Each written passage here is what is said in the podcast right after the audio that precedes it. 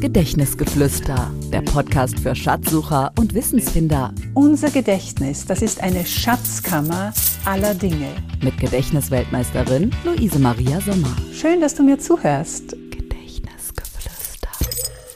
Herzlich willkommen zum zweiten Teil unserer UNESCO-Welterbestätten in Österreich Merkgeschichte. Heute hier in dieser Folge merkst du dir alle zehn. Egal, ob du bei der letzten Folge dabei warst oder nicht. Es ist ja so ein lustiger Zufall. Als ich diese Folge davor gemacht habe, wo wir uns die ersten fünf unserer insgesamt zehn Welterbestätten gemerkt hatten, da war das ja ein spontaner Entschluss von mir. Es war wieder mal so ein Allgemeinwissen, das meinen Weg gekreuzt hat und ich dachte mir, hey, Luise, das merkst du dir. Das habe ich dann mit dir geteilt und es ist so ein Zufall. Ich hatte nicht geahnt, dass genau heute, am 18. April 2021, der erste Welterbetag in Österreich begangen wird, wo genau diese zehn Plätze im Mittelpunkt des Interesses stehen. Ja, und deswegen habe ich jetzt Gas gegeben und habe mir gedacht, genau heute kommt auch meine zweite Folge, beziehungsweise eben dieser komplette Überblick, wie du dir alle zehn merken kannst. Ich habe diese Folge diesmal als Video aufgenommen. Du kannst mir also dabei zusehen. Und der große Vorteil ist, ich habe dir dort auch gleich die Bilder hinterlegt, dieser zehn Plätze, dass du also auch ein Bild im Kopf dir ganz konkret zu den jeweiligen Plätzen machen kannst. Also wenn du magst, kannst du mir dort zusehen und zuhören auf meinem YouTube-Kanal oder du bleibst ganz einfach hier, wo auch immer du mir gerade zuhörst, denn die Tondatei dieser Folge, die kommt jetzt gleich anschließend. Also, wir hören uns. Update für dein Allgemeinwissen. Kennst du eigentlich alle zehn Weltkulturerbestätten der UNESCO hier bei uns in Österreich?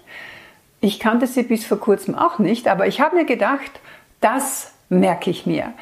In der letzten Podcast-Folge habe ich dich ja schon mitgenommen auf diese merkwürdige Merkgeschichte, damit du dir die ersten fünf einprägen kannst.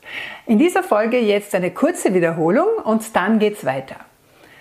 Also für diesen ersten Teil stellst du dir vor, du hast ein Päckchen Salz in der Hand. Und du stehst nicht irgendwo, sondern du stehst auf einer Burg.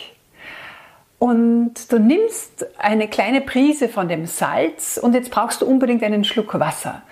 Zum Glück gibt es da einen schönen Brunnen. Dort trinkst du einen Schluck und dann fällt dein Blick so dahinter auf eine Halle, eine große Halle und in dieser Halle ist eine kleine Stadt. Du gehst hinein und siehst, dass das Dach aus lauter Steinen gebaut ist. Seltsam, ja? Du gehst nach außen, schaust dir doch nochmal das Dach mit diesen Steinen an und dann verwandelt sich einer dieser Steine in eine Semmel. Und diese Semmel rutscht herunter, fällt auf eine Bahn, die gerade da steht, zufällig. Und diese Bahn setzt sich in Bewegung und landet in der historischen Altstadt von Graz und schlussendlich im Barockschloss Eggenberg. So, das waren jetzt die ersten fünf, so wie sie ab 1996 auf diese UNESCO-Weltkulturerbeliste gekommen sind. Schauen wir sie uns gemeinsam an. Begonnen hast du ja mit diesem Päckchen Salz in der Hand auf einer Burg. Das ist das historische Zentrum von Salzburg. Dann nach dieser Prise Salz brauchtest du einen Schluck Wasser und dafür eignete sich dieser schöne Brunnen. Also, das ist Schloss und Park Schönbrunn. Diese historische Residenz der Habsburger aus dem 18. Jahrhundert. Dann fällt dein Blick auf diese Halle mit der kleinen Stadt drinnen. Hallstatt. Und das Dach ist aus lauter Steinen. Das ist die Kulturregion, Kulturlandschaft Hallstatt, Dachstein im Salzkammergut. Ja, und einer dieser Steine hat sich in eine Semmel verwandelt, die auf eine Bahn hinuntergefallen ist. Das führt uns zur Semmeringbahn. Diese Strecke mit ihren zahlreichen Viadukten und Tunnels ist bis heute größtenteils noch im Original erhalten und ist einfach eine wunderschöne Bahnstrecke zu fahren. Ja, wohin fährt diese Semmeringbahn? In die Altstadt von Graz und landet dann im Barockschloss Eggenberg. Das ist quasi das erste Paket, die ersten fünf Weltkulturerbestätten. Ja, am Ende der letzten Podcast-Folge habe ich ja dann diesen kleinen Wettbewerb ausgeschrieben. Schickt mir doch eure Ideen, eure kreativen Inputs, wie wir uns jetzt die nächsten fünf merken könnten.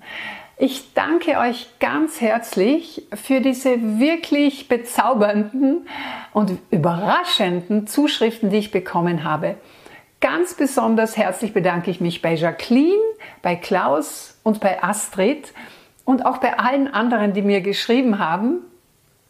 Die Bücher an die ersten drei sind schon unterwegs, sind zum Teil auch schon angekommen und wir verwenden jetzt dieses gemeinsame Memoriermaterial, das ich von euch bekommen habe, vermischen es miteinander und äh, es ergibt sich daraus jetzt diese merkwürdige Merkgeschichte, zweiter Teil, die Fortsetzung, damit wir uns die weiteren fünf Welterbestädte merken können. Also gehen wir zurück zum Schloss, zum Barockschloss Eckenberg. Dort sind wir ein bisschen erschöpft und fallen in einen tiefen Schlaf. Und dann, und jetzt geht's los, wachen wir auf. Wir wachen auf mit dem Bewusstsein, ich muss mich irgendwo neu ansiedeln, am liebsten an einem See. Neu ansiedeln an einem See. Ja, na ganz klar, das führt dich zum Neusiedlersee. Ja, da siedelst du dich an und triffst dort einen Bekannten, der in der Altstadt von Wien zu Hause ist. Der lädt dich auf einen Café ein, du fährst ihn einmal besuchen und trittst auf seinen Balkon hinaus.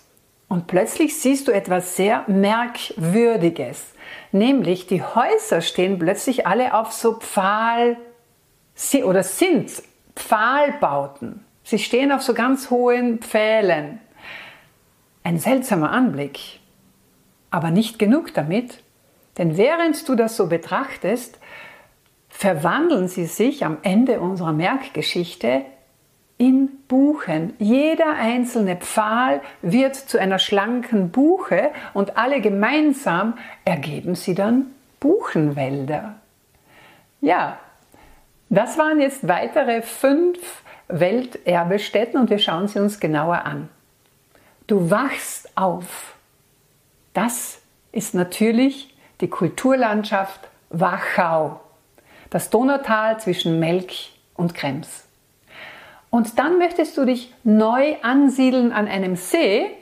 Ja, das ist die Kulturlandschaft des Neusiedlersees, des größten Steppensees Mitteleuropas. Dein Bekannter, weißt du noch, wo der zu Hause war? In der Altstadt von Wien. Das ist gleich unsere äh, Weltkulturerbestätte Nummer drei.